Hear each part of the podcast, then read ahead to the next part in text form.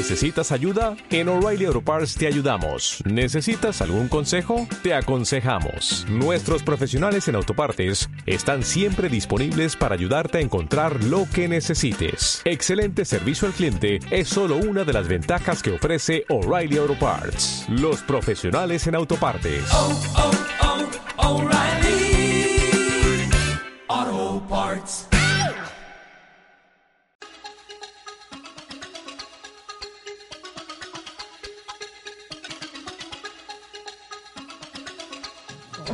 De mañana, 32 minutos, 32, comenzamos con el desarrollo de las noticias más importantes de esta semana en el municipio de Granada. Agradecemos entonces a usted, amigo oyente, por estar en la sintonía.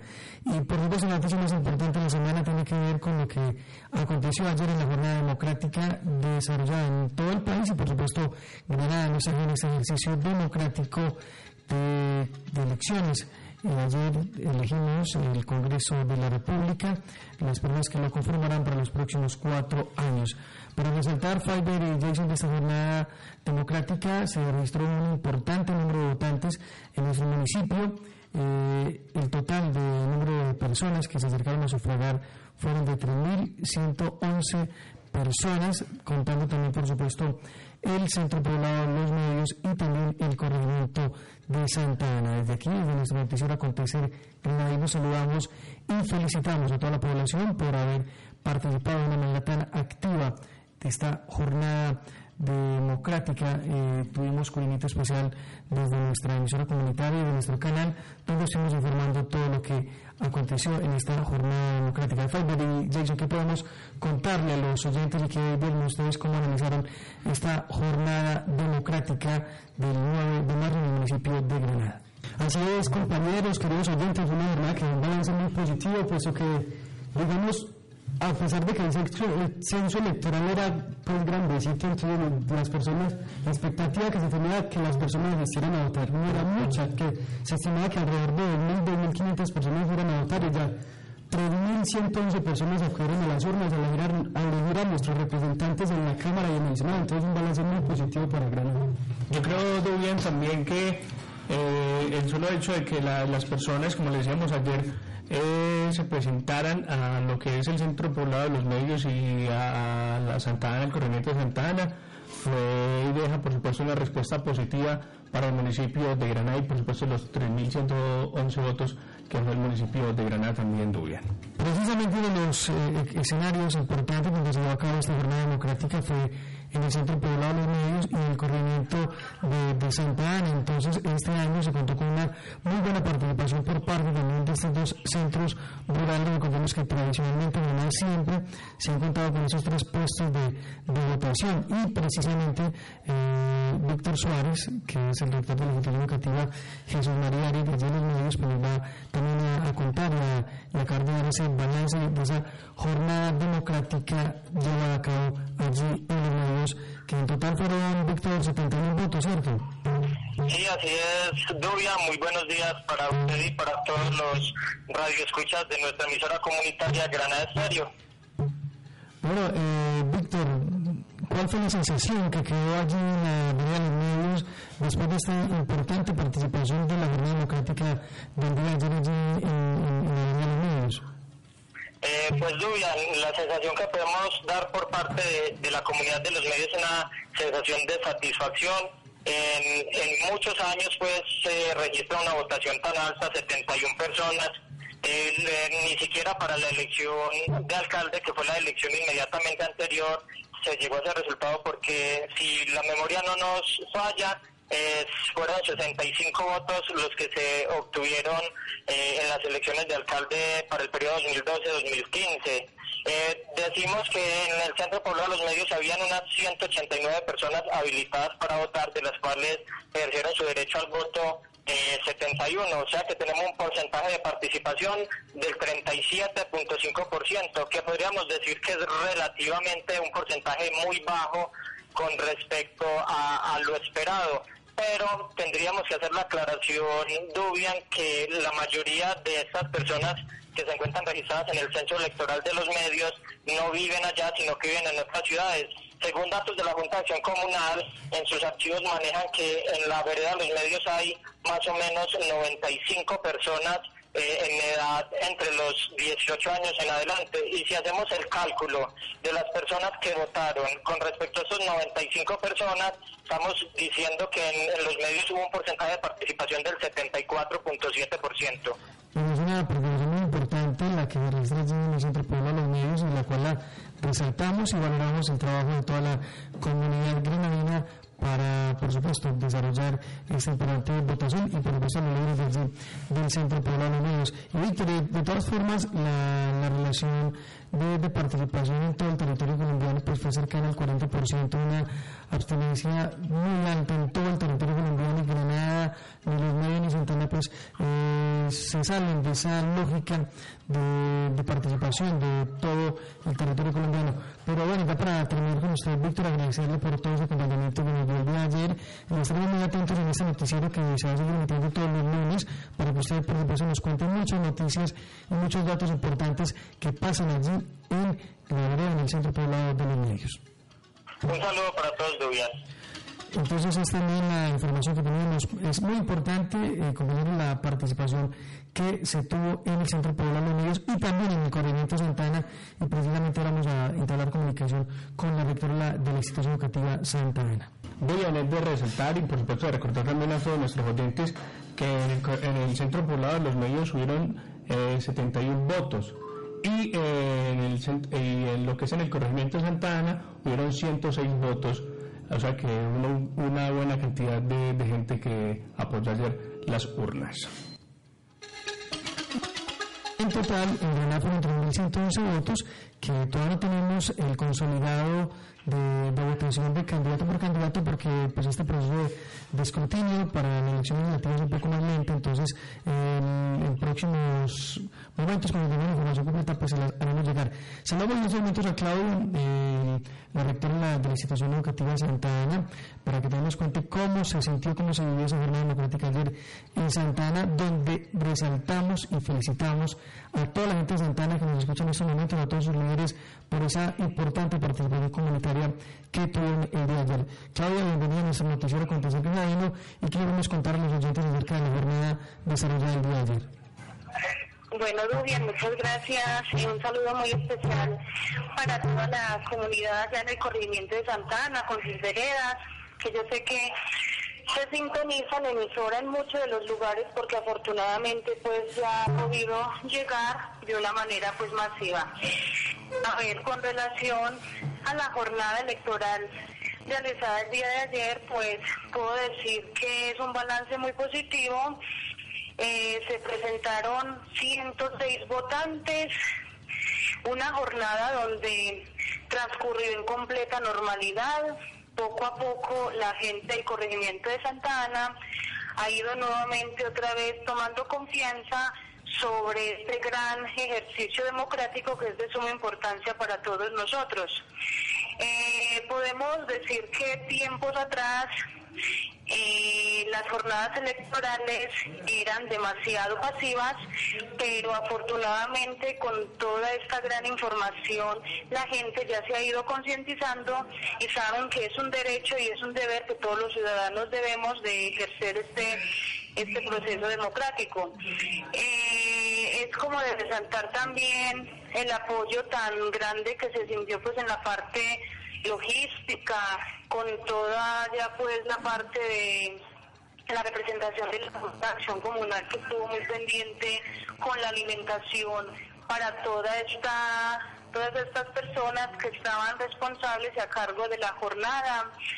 Eh, hubo dos mesas de votación, em, acompañamiento de la policía, el ejército nacional.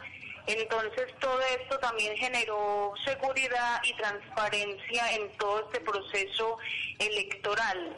De todas maneras, em, dentro de las inscripciones que habían, pues eh, habían habilitadas aproximadamente un total de 400 personas que pueden votar allá en Santana, pero como sabemos que en todo este proceso de retorno todavía pues gran parte de la población se encuentra eh, fuera del corregimiento, entonces muchos todavía no han terminado de organizar pues como su, su base de datos, entonces esto hace que todavía mucha de la población que puede votar allá siga sin hacerlo, pero más sin embargo contamos con un balance muy positivo porque, como dije anteriormente, muchos años atrás no se había tenido pues como esta posibilidad y vemos que ya la gran conciencia que toman todos estos estos ciudadanos es de, es de rescatar.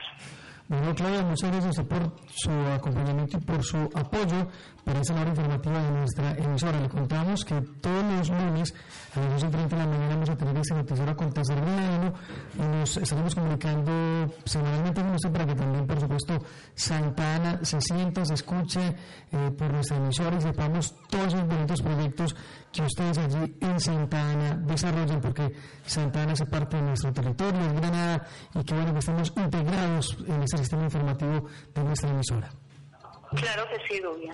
Bueno, era entonces el resumen para resaltar entonces la participación de parte de la comunidad, 3.111 eh, personas se acercaron a votar el día de ayer. Estaremos atentos para cuando nos llegue el detallado de candidato por candidato quiénes fueron las máximas votaciones para hacerlas también comunicar e informar a nuestra comunidad. Resaltamos todo el comportamiento de la de la ciudadanía no se presentaron inconvenientes. La mesa de justicia, conformada por el personero, la alcaldía, la Policía Nacional, no registró ninguna queja, ninguna denuncia. Entonces, vemos que la jornada democrática se desarrolló con, eh, con completa calma, con completa normalidad y con una masiva participación por parte de la comunidad.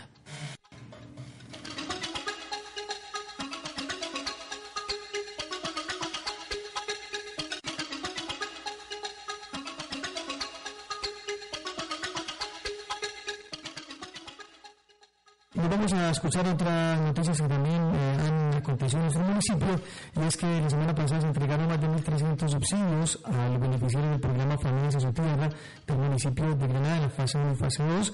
Eh, una importante entrega de subsidios que se llevó a cabo en el Coliseo Cubierto. Falber estuvo muy atento a esa jornada de entrega de subsidios que nos puede contar para luego escuchar la nota que tenemos para todos los oyentes.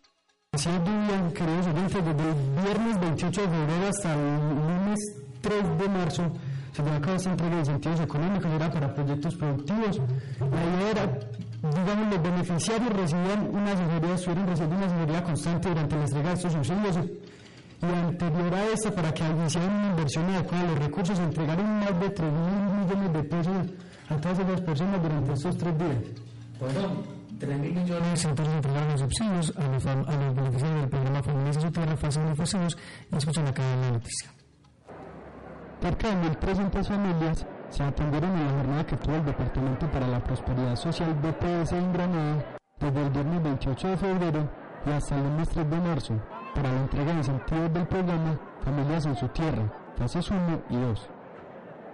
El programa a nivel nacional pretende que esto sea un asunto de responsabilidad social compartida. Entonces, pensar en que hay varias instituciones y varias entidades que suman para el restablecimiento de derechos eh, se vuelve tangible cuando tenemos jornadas como estas y todos sumamos. Es decir, todos ponemos porque todos podemos. Es incentivar a las familias eh, para que retornen después de haberse desplazado, de haberse retirado al municipio, para que retornen y vuelvan a retomar sus labores en el municipio, se reubiquen y e inicien nuevamente un proceso de, conformación de tejido social y un proceso de, de autosostenibilidad que se perdiera el proceso de desplazamiento. Un monto aproximado de 3.160 millones de pesos se entregaron a las familias beneficiarias que reconocen el aporte que les ha hecho el programa y ya proyectan el uso que le van a dar a su dinero. Antes de que la gente pase a llenar papelería, se les da una corta asesoría sobre lo que la plata que están entregando. Hoy se está entregando la plata de proyectos productivos. La idea es que la gente tenga claridad en qué se puede invertir esa plata y que sea eso lo que hagan, que lo inviertan, no que la gasten. A ver, a mí me parece que este proyecto es muy importante porque nos ha aportado a tener nuestra vuelta casera es algo que nos aporta pues como seguridad alimentaria. nos ha aportado eh, para tener la mejora de hábitos, la mejora de vivienda, que también nos ayuda mucho porque tenemos una vivienda más digna, calidad de vida. Y ahora el proyecto productivo, que también es muy importante porque nos aporta para mejorar los cultivos. En el caso mío, en este recurso, voy a, a el cultivo de mora, ampliarlo tecnificarlo. De esa manera, me da la posibilidad de mejorar los ingresos, de esa manera va a mejorar la calidad, nos va a mejorar la calidad de vida de la familia. He sido desplazada víctima de la violencia. Me he iniciado este proyecto de familias en su tierra y me ha parecido un proyecto muy, muy agradable. Hemos recibido bastante asesoría por los técnicos, productivos, sociales de construcción. Ahora nos vino ese, esos 2 millones 600 que los pienso emplear en una vaca, en cubos, en sales, para, para hacer una pequeña empresa de, leche y queso. No, muy bueno porque de verdad es un recurso muy bueno que pues, hay que bien. Por ejemplo, yo voy a mejorar la, el cultivo de café y también eh, para plátano, eh, legumbre y también comprar una vaquita de leche para tomar leche. Nos trae a nosotros como campesinos un beneficio que nos sirve demasiado porque verdaderamente nosotros carecemos de recursos económicos. El objetivo del programa es que las familias no gasten, sino que inviertan sus recursos, por lo que la jornada contó con la participación y asesoría de diferentes instituciones y proveedores que en el programa una oportunidad para las familias que en algún tiempo fueron desarraigadas de sus tierras. Desde el acompañamiento que hace la cooperativa Cobranada, hemos visto que el programa Familias en su Tierra es un programa excelente, ya que apoya a toda nuestra gente, a toda nuestra comunidad en general, que ha retornado a su tierra, se ha dado cuenta que la tierra tiene vida y que gracias a este apoyo financiero que ellos han recibido, pueden entonces volver a sembrar, pueden volver a tener confianza en sus sitios, pueden volver a sacar productos nuevos para nuestro municipio, para el oriente antioqueño.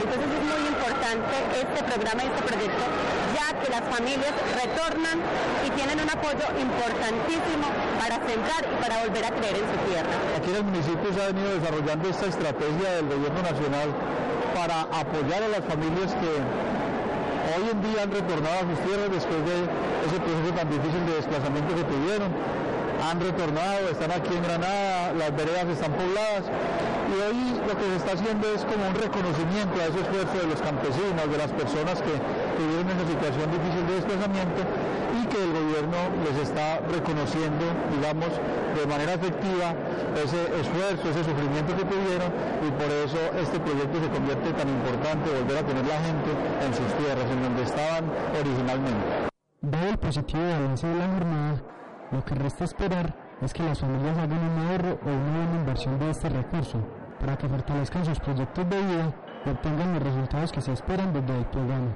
Este es un aporte a la dinámica económica del municipio. Eh, el objetivo es que las familias inviertan este incentivo en proyectos de generación de negocios de ideas productivas. Esa es la búsqueda de este tipo de programas. Estos son programas que estimulan la recuperación como ser humano después de haber sido afectados por el conflicto, por el conflicto armado. Esto es una apuesta que tiene la administración municipal con toda la institucionalidad, en el sentido de que las personas que retornan tengan la oportunidad y a través del el acompañamiento que hace el DNP dentro de esta estrategia es que le podamos brindar una oportunidad, que le demos entonces un proyecto de vida a cada una de nuestras familias. Y también pues la invitación que hacemos es para que inviertan de manera efectiva, concreta y muy responsablemente el recurso que se le entrega, al igual también entonces en lo que tiene que ver con la disposición de la administración municipal y toda la institucionalidad para darle toda la asesoría, el acompañamiento, en el entendido que es un aporte que hace el Estado en favor de las víctimas y que también entonces es un compromiso que tiene el gobierno nacional con todo lo que tiene que ver con las personas que retornan. Al FUPAD, al DNP agradecerles muy especialmente y a todos los actores involucrados durante esta jornada que en realidad fue exitosa y a toda la comunidad también agradecerle por la comprensión y por haber acudido masivamente con el orden, la civilidad durante la jornada.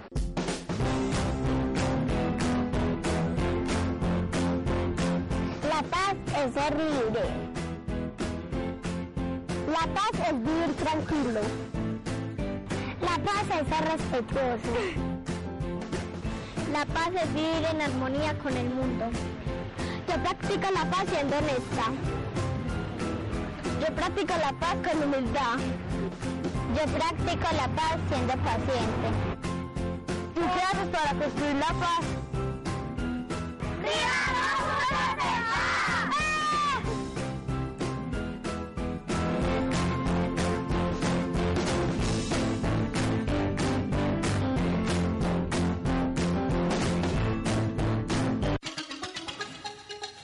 Escuchamos una importante noticia de entrega los subsidios de familia su tierra. La invitación, como se llama la nota, es para que la población invierta su recurso de la mejor manera y por supuesto aproveche todos esos subsidios que están entregando por parte del Estado, porque recordemos que esos subsidios eh, los, van a, los va a ir aumentando el gobierno nacional.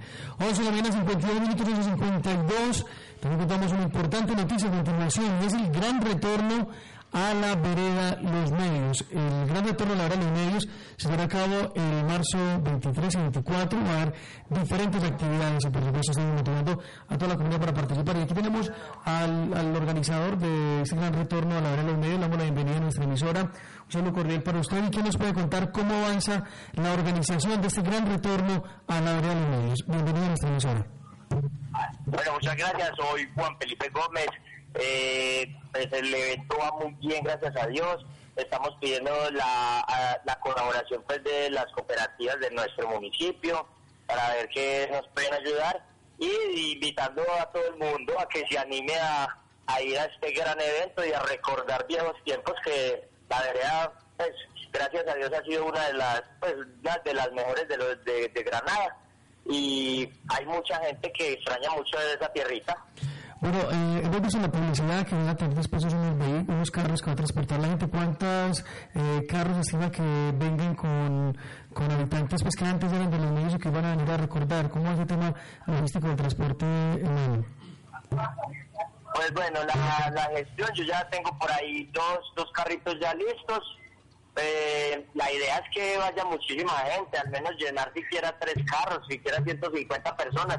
Va mucha gente también en sus carros particulares y la idea es que vaya muchísima gente. Esperamos llenar ese, esa vereda con harto, harta gente. Eh, por ahí me están comentando gente de Granada que quiere ir también y, y no sé pues de cómo organizar eso. Ya me tocaría los que me confirmen de allá mismo de Granada para saber que, cuántos carros puedo contratar desde Granada hasta los medios. Bueno, bueno, y también qué podemos contarle a la gente para que se siga motivando eh, acerca de la programación, qué actividades vamos a tener allí el 23 y 24 para que nos vayamos todos, y invitamos con el para toda la comunidad, para que acompañemos este gran retorno a la de los medios. Pues bueno, actividades vamos a tener muchas, vamos a tener una cabalgata en la cual puede participar el que quiera y me, y me diga con anticipación, el precio del caballo va a ser barato, no va a ser 100 mil, 200 mil pesos, va a ser un precio baratico para el que esté animado. Es una cabalgata muy buena, vamos a tener también muchas rifas, vamos a tener concursos, juegos tradicionales, por ejemplo una vara de premios vamos a tener, una vara de premios que siempre ha sido como un ícono en, en en los eventos pues, que se han visto en las veredas. Y también en juegos van a haber eh, vamos a vamos a inaugurar a reinaugurar la placa polideportiva que nos la organizaron y quedó muy hermosa. Entonces vamos a hacer muchísimas actividades como esas rifas va a haber una una una obra de teatro también que, que ya está contratada también va a ser muy buena. Entonces van a haber actividades muy buenas. La eucaristía que no falte es todo eso. Bueno, entonces la invitación es para que todos los granadinos nos convoquemos 23 y 24 allí en la Avenida de los Medios. Hola, para que todos estemos. Bueno, hermano, para que nos compartan su número celular para las personas que quieran de pronto eh, aclarar alguna inquietud o quieran participar o, la- o los del municipio que se motiven de pronto a participar para que nos comparta con el contacto telefónico suyo. Eso, mi número es 4545. Bueno, ahí está entonces para que la gente que comunicar y que solicite más información, pues lo haga. De todas formas, la invitación que hacemos es que asistan, eh, ¿cierto? No que no solamente entonces pueden, pueden asistir todas las, personas de las veras de Granada, del pueblo, no importa que no hayan nacido allí, pueden asistir todos los que deseen ir a esta, a esta gran fiesta. Claro, es que la idea es llenar la vereda con, con las personas que sea. O sea, antes la idea es que si son de allá, le mostremos a los que no la conocen lo, lo, lo bella que es esta vereda, que, que iba a ser corregimiento, pero pues con la situación pues de la violencia no se pudo. Pero entonces para que la misma gente anime a otra gente, para que vayan y llenemos eso y pasemos bien, bueno, vamos a, vamos a hacer un, un evento muy bueno y vamos a, a, bailar y a gozar. Bueno, eh, lo, felicitamos por ese gran empeño que le viene poniendo a gran retorno a la hora de los medios y le deseamos todos los éxitos del mundo y que todo se pueda hacer de la mejor manera que podamos, por supuesto, pasar muy bien allí en los medios. Eso, muchísimas gracias a ustedes también como emisora por apoyar estos eventos y, y ojalá que llenemos ese, esa vereda. Bueno, feliz día para ustedes y estaremos pendientes comunicándonos con usted para que nos siga contando los pormenores de esta importante jornada en la de los medios. Listo, muchísimas gracias. Entonces ya saben, los informes son en el 310-537-4545. Bueno, eh, entonces es la información que tenemos del Centro Poblado de los Medios. Vamos a escuchar también este mensaje para que se sigan motivando los que deseen participar el 23 y 24 allí en el Centro Poblado de los Medios. A lo lejos Gran retorno a la vereda Los Medios, domingo 23 y lunes 24 de marzo. Tendremos Eucaristía, bendición e inauguración de la placa polideportiva, cabalgata, concursos tradicionales, molienda, visita al charco El Venado, sancochada y muchas actividades más.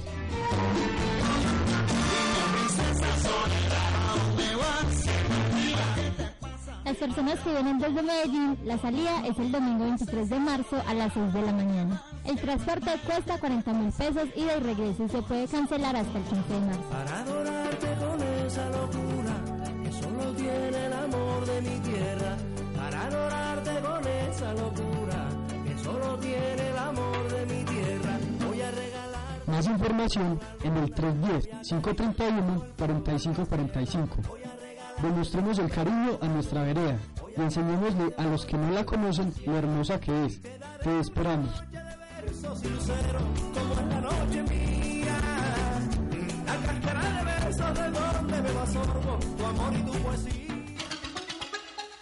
mañana 59 minutos y como lo estamos contando las veredas están animando a desarrollar diferentes actividades de integración ya en este mes de marzo precisamente el punto festivo el 23 y 24 pues ya anunciando lo que van a ver los medios pero no solamente la vereda de los medios va a actividad sino también la vereda quebradona abajo nos comunicamos en estos momentos con su presidente doña Marlene que nos va a hablar acerca del torneo interveredal que se va a tener a cabo allí en microfútbol masculino y femenino y también la inauguración de las obras adelantadas en la escuela. Doña Marlene, bienvenida a nuestra emisora.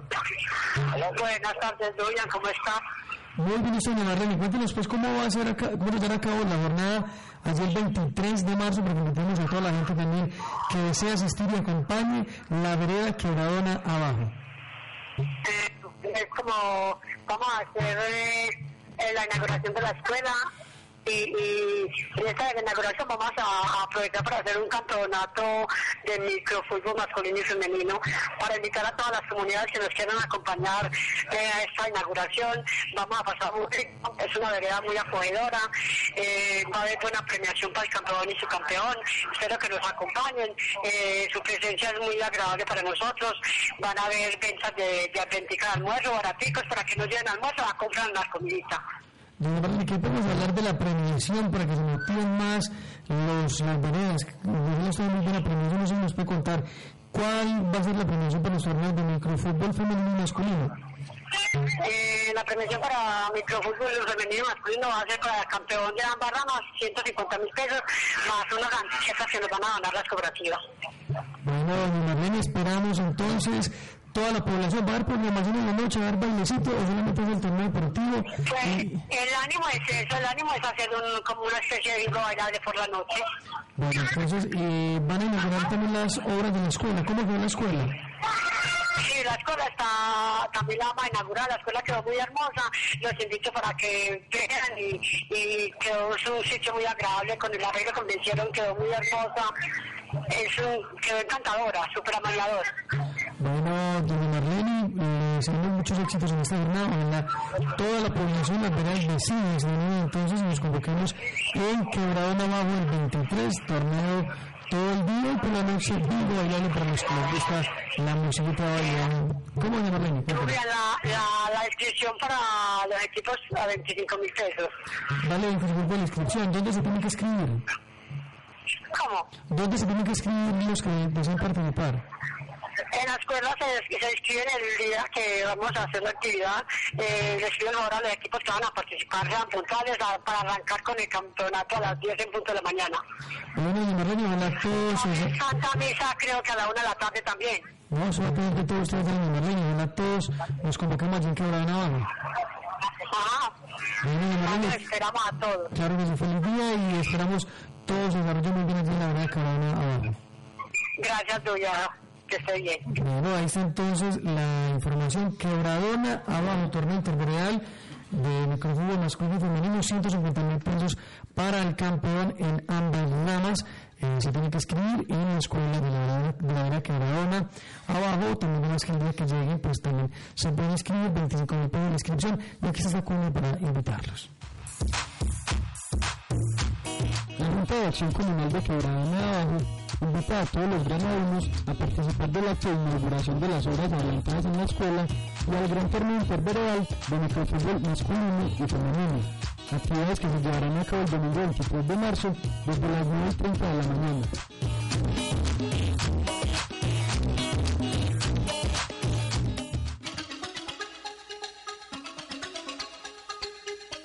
Yo soy del día 3 minutos, Fiverr, y ya, se están motivando las veredas. Que bueno, ojalá esas actividades que organizan las veredas, pues la gente nos acompaña. Usted decidirá a cuál ir. El 23 es en los medios en Quebradón abajo, pero entonces tiene dos excelentes oportunidades.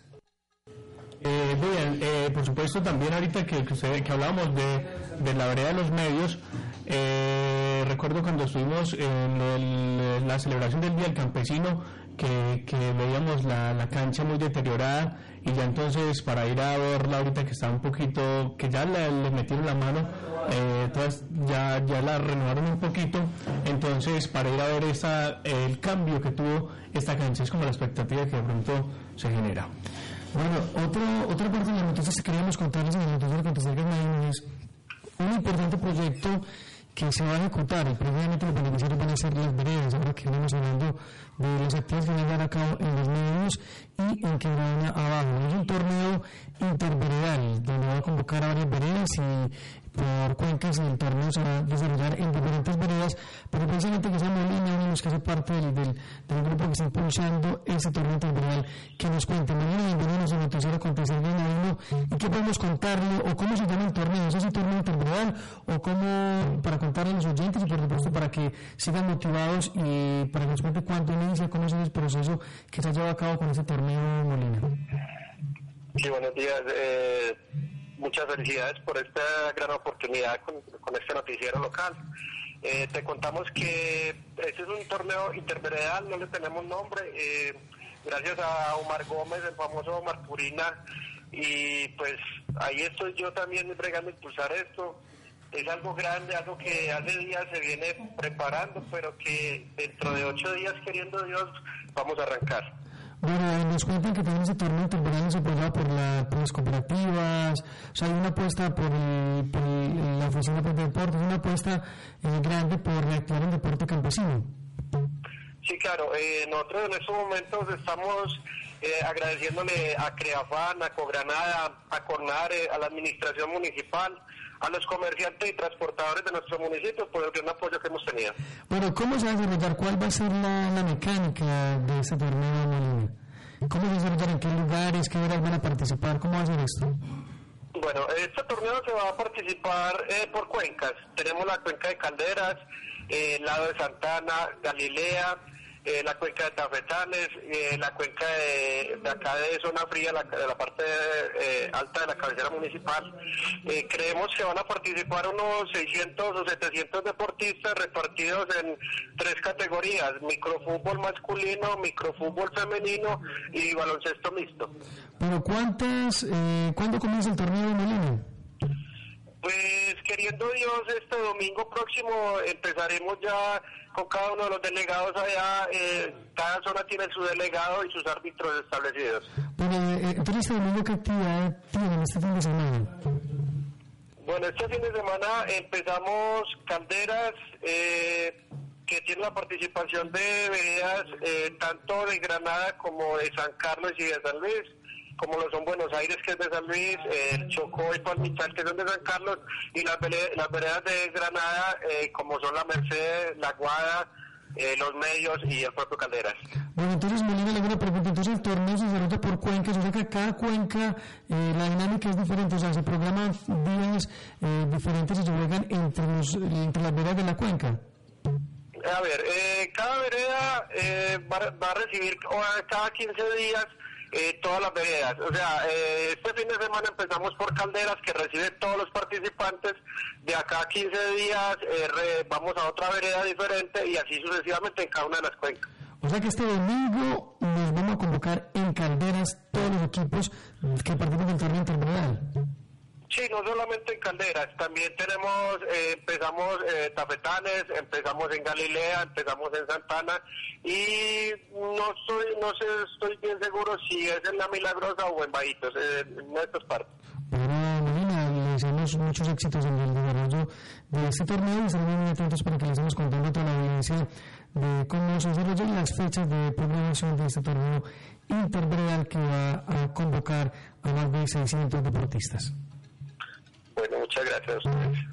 12 del día, 8 minutos, 12, 8 minutos. Importante proyecto deportivo entonces se va a desarrollar en nuestro municipio y precisamente eso es lo que quiere este noticiero, resaltar todos esos importantes eventos deportivos, culturales, recreativos que se desarrollan en nuestro municipio porque nos habían solicitado mucho ese espacio en el cual se pudiese convocar toda la reunión, eh, toda la información del municipio de Granada.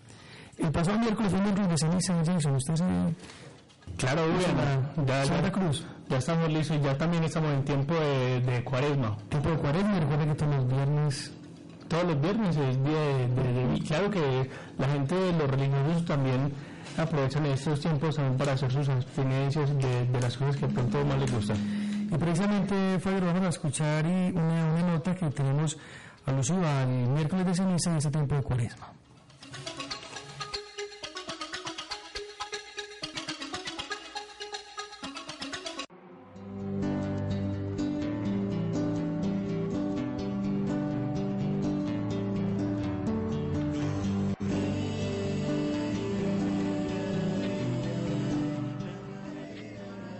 El 5 de marzo se vivió el miércoles de ceniza, atendido por la parroquia Santa Bárbara con todo el amor a nuestra comunidad, llevando la Santa Ceniza a todas las personas de nuestro municipio.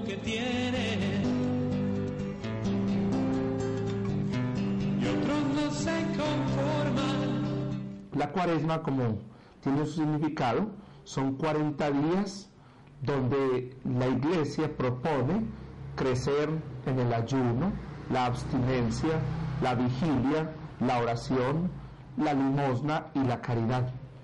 Eso es lo que más pide la iglesia en ese tiempo. Todos los tiempos son propicios para servir al Señor y para volver la mirada a Dios.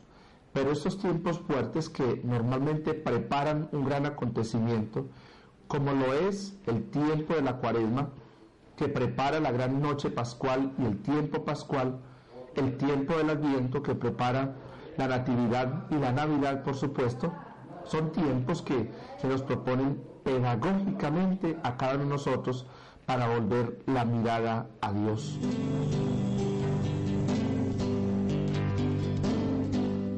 Durante este tiempo se tendrán diferentes actividades preparadas desde la parroquia invitando a la reflexión y a seguir más a Dios, tales como Via Crucis todos los viernes a las 3 de la tarde, jornadas cuaresmales con los grupos apostólicos y con el colegio. Jornadas que buscan interiorizar el sentido de la cuaresma. La cuaresma, mis queridos hijos del alma, nos invita precisamente a vivir también el sacramento de la reconciliación. Yo invito a toda la comunidad para que aprovechemos este tiempo de gracia y de bendición que es la cuaresma como preparación a la Semana Mayor, la Semana Santa, que ya prácticamente pues estamos a un mes pasadito de celebrarla, será un acontecimiento que también eh, reunirá a todos los granadinos dentro eh, y fuera, por supuesto, del municipio para vivir una experiencia de encuentro personal con el Señor. Vivamos el tiempo de la cuaresma en un ambiente de conversión, perfección y santidad.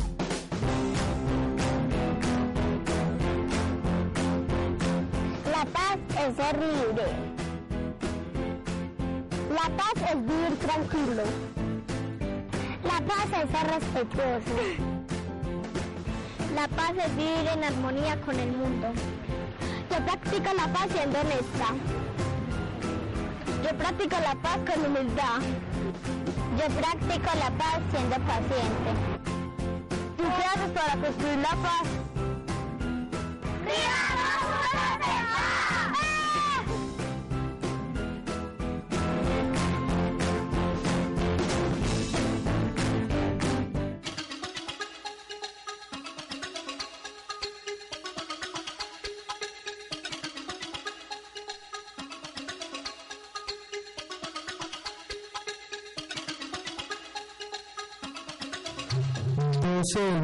13 minutos. Seguimos con más noticias para todos nuestros oyentes. Dudan Mazamorro, queridos oyentes, le contamos que el viernes 28 de febrero se hizo la entrega de dos cuerpos que habían sido desaparecidos en la época de la violencia, para por los años 2003-2004.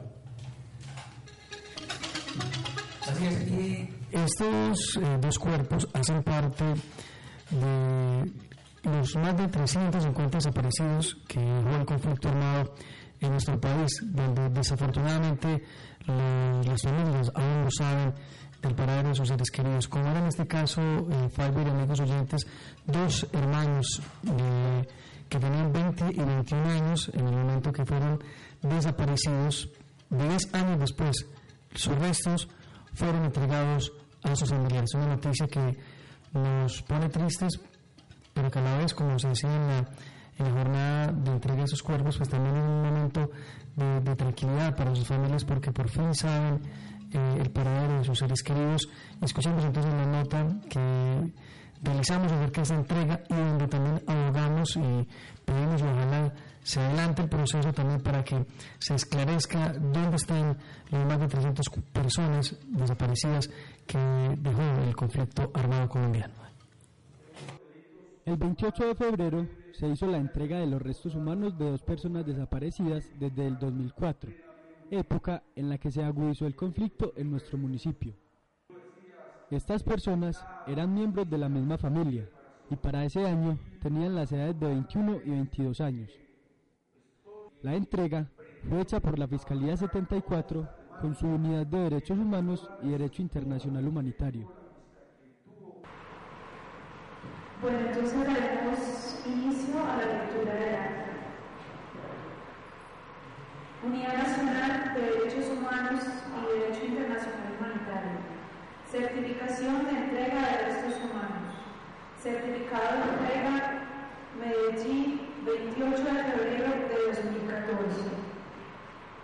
De conformidad con lo ordenado por la Fiscalía Especializada 74 adscrita a la Unidad Nacional de Derechos Humanos y Derecho Internacional Humanitario con sede en la ciudad de Medellín, el doctor Fernando Rebellón Bedora, previamente luego de haberse llevado a cabo labores de policía judicial por parte de la Inspección de Policía del municipio de Bogotá, Antioquia, que en particular diligencias técnicas de, de levantamiento de cadáver y los estudios bioantropológicos y de necropsia realizados por el Hospital San Juan de Dios del municipio de Bogotá, Antioquia, a los funcionarios adscritos al Cuerpo Técnico de Investigación del CDI, Grupo de Derechos Humanos, y de Criminalística de la ciudad de Medellín, quienes adelantaron labores de ubicación y exhumación con fines de entrega a sus dolientes, de las labores de la Dirección Regional Noroccidente del Instituto de Medicina Legal y Ciencias Forenses del Grupo Genética, quienes establecieron la de quienes en vida correspondían al nombre de Rubén Darío y Gustavo Emilio Galeano González. Gracias a estas labores fueron registrados Rubén Darío y Gustavo Emilio en la Notaría Única del municipio de Antioquia mediante los registros civiles de defunción 037 59 794 y 037 59 795. Una vez realizado lo anterior, se elaboró el respectivo inventario de los restos humanos para hacer entrega a los familiares hoy de Gustavo Rubén. De acuerdo con lo ordenado por la autoridad del caso, para lo cual contamos con el apoyo de los profesionales del área de identificación especializada del CTI Medellín, con el propósito de realizar la presente entrega, siendo las 8.45 de la mañana del día 28 de 2014 en las instalaciones suministradas hoy por la alcaldía del municipio de Granada, Antioquia, se hace entrega de los restos mortales de quienes en vida correspondían a los nombres de Rubén y Gustavo Emilio Barragán González, ambos nacidos en el municipio de Granada, Antioquia. Se le hace entrega entonces a doña Lidia, eh, que es la madre de Rubén Darío y Gustavo Emilio. La Fiscalía, con su departamento técnico-científico, en coordinación con Medicina Legal, con sus laboratorios de genética, estableció que efectivamente los restos coincidían con los datos entregados por los familiares.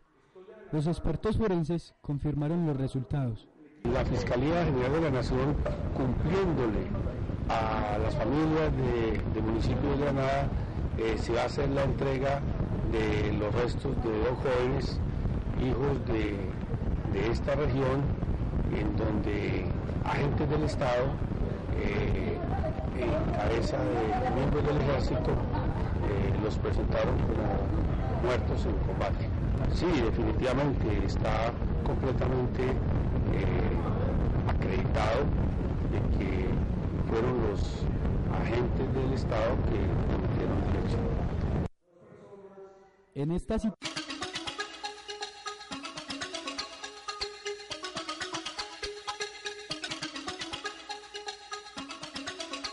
12 del día, 19 minutos, 2 19, entonces escuchamos esa importante noticia donde pues, el fiscal de la ciudad de Medellín pues, venía y hizo la entrega de esos dos cuerpos, de esos dos hermanos, a su madre el pasado 28 de febrero. Este acto se llevó a cabo en el salón parroquial, luego se llevó a cabo la Sagrada Eucaristía y posteriormente en, eh, sellaron los cuerpos, los restos al cementerio del municipio de Granada. Así es, Vivian, vale la pena resaltar que pues, este espacio contó con, la, con el acompañamiento de Asovía, de la administración municipal que durante todo el tiempo han estado acompañando pues, a las familias y han estado también, como decía usted al principio de la nota, abogando para que las demás personas que tienen familiares desaparecidos los puedan tener en su, pues puedan saber dónde están. Así es, es como lo, lo que piden la- las víctimas y ojalá pues la justicia colombiana eh, avance en este proceso. Por otra noticia les contamos que por motivo del Día Internacional de la Mujer, que se celebró pues en todo el, planeta, eh, en el municipio de Granada eh, se llevó a cabo la inauguración de la Oficina de la Mujer, que va a ser un espacio para escuchar a las mujeres, para que las mujeres presenten sus denuncias si es del caso de maltrato a la mujer, vulneración de sus derechos, cualquier tipo eh, mujeres, si usted está siendo víctima de algún tipo de, de afectación, pues y puede ir a la oficina de la mujer. ¿Cómo es esto, Jason? ¿Y querer que a la oficina de la mujer, que a propósito del Día Internacional de la Mujer, se inauguró y también se abrió la Escuela de Derechos Humanos en el municipio de Granada? Así es, Rubén. Eh, esta oficina va a comenzar a funcionar en el tercer piso de la alcaldía municipal, ahí al frente de la inspección. Eh, la- el corte de la cinta lo hizo Lolita, en representación pues de las mujeres del municipio de Granada. Luego se hizo un brindis eh, con, todo- con todas las asistentes eh, que fueron a esta inauguración. de la Oficina de la Mujer el pasado eh, viernes allá en la alcaldía municipal. Así es, entonces esta oficina, ¿qué se sabe? ¿Qué horarios va a tener para, por supuesto, eh, tenerla, eh, para que la gente pueda ir allá entonces presentar sus inquietudes, la asesoría psicológica? Eh, recordemos entonces que la oficina de la mujer se convertirá en ese escenario para velar por los derechos de las mujeres. Y Vivian y Jason, queridos oyentes, asimismo el sábado, el pasado sábado se realizó el primer foro de la mujer donde se contó con el acompañamiento de diferentes organizaciones de mujeres de la región, donde se, se enfocó en el tema de memoria histórica y la labor que desempeña la mujer en la construcción de la paz que tanto anhelamos para Colombia. Así es, 12 22 minutos, 12 22. Vamos a escuchar más noticias, como anunciamos en los titulares. Vamos a conocer acerca de las 84 viviendas que van a ser construidas en la manga del municipio, un proyecto que viene desde años hacia atrás y que vamos a contar entonces eh, cómo avanza la- este proyecto de la construcción de las 84 viviendas en la manga del municipio de Jason. Por otro lado, se está trabajando para iniciar la construcción de viviendas de interés social en el lugar conocido como la manga del municipio, cerca a la piscina. O sea que a partir, a partir de esta semana estamos comenzando ya labores en el lote allá de, de la piscina, donde vamos a construir las 84 viviendas. Estuvimos acompañados por, por los funcionarios de, de Confenalco y también por el, por el contratista, eh, la, la firma constructora. El día lunes 3 de marzo, una delegación de la Gobernación de Antioquia y de Confenalco Antioquia, operador del proyecto, participaron en una reunión donde los beneficiarios fueron informados sobre la programación de las obras. Entonces, bueno, por fin ese proyecto de vivienda Fiber va a comenzar. Se dice que esta semana, después de la importante reunión que se llevó a cabo la semana pasada entre Confenalco y la Administración Municipal, van a arrancar la construcción de estas 84 viviendas allí en la manga del municipio. Recordemos que la población está un poco, algunos beneficiarios un poco inconformes por la demora en la construcción de estas viviendas ojalá, por supuesto, se puedan entonces eh, construir lo más rápido posible y ojalá los tiempos, como lo anunciaba Joaquín Zapata, encargado de la administración municipal, efectivamente arranquen esta semana. De todas formas, en nuestro medio de comunicación, nuestra emisora va a estar muy pendiente para estar haciendo seguimiento a este proceso y esperando que se le cumpla, por supuesto, a todos los beneficiarios de este proyecto de vivienda. 224. También vamos a conocer un poco más acerca del padre Iván Valencia, el nuevo pastor que ya nos acompaña hace más de un mes en nuestro municipio. Y aquí le hicimos esta entrevista para que usted también conozca más de el recorrido pastoral del padre Iván Valencia, que ya está entre nosotros y desde nuestro medio de comunicación ustedes lo han podido escuchar en los programas que tiene la parroquia de Santa Bárbara. Desde el 20 de enero del presente año se encuentra en nuestra parroquia Santa Bárbara el sacerdote Iván Valencia. Bueno, mi nombre, eh, como ya escucharon, Iván de Jesús Valencia Aguilar, pertenezco acá a la diócesis de Sonsón Río Negro y hasta hace unos meses estaba allí en, en la costa norte, en San Onofre, como párroco por 10 años. Antes de ir allá estuve también dos años en Cocorná y dos años en la Asunción de Marinilla. El sacerdote Iván de Jesús Valencia Aguilar fue nombrado vicario parroquial de Granada mediante el decreto 040 del 23 de diciembre de 2013, firmado por Fidel León Cadavid Marín, obispo de la diócesis Sonsón Río Negro. Hasta el momento eh, he estado en la integrado la labor parroquial en la pastoral de, de la catequesis, en la pastoral de la, del discipulado y en los demás elementos que la parroquia requiera.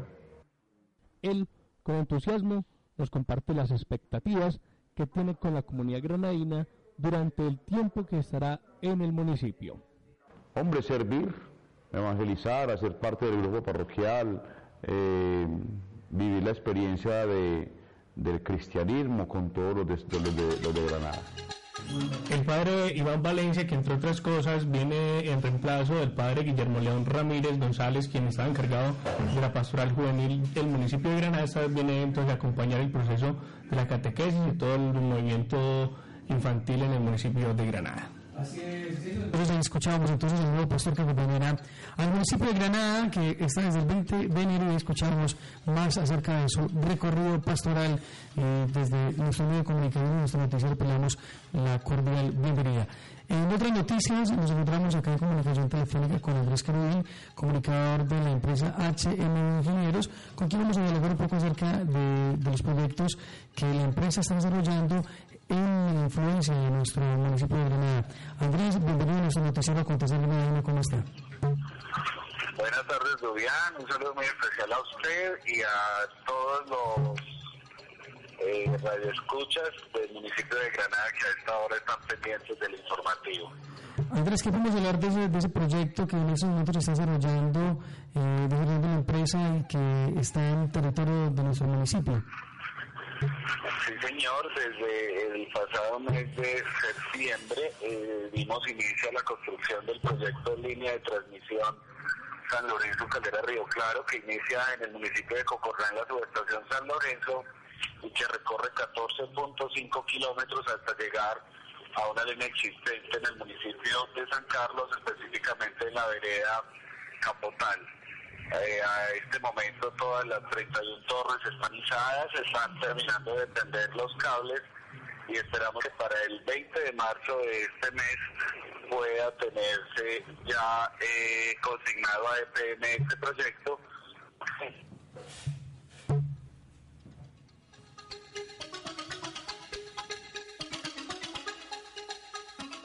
Eh, estamos con Andrés Corrín, el comunicador de la empresa HM Ingenieros. Bueno, eh, desafortunadamente la, la llamada se nos cayó. Este proyecto que nos hablaba Andrés de San Lorenzo Calderas, Río Claro, pues se pasa, la línea de transmisión pasa por nuestro municipio.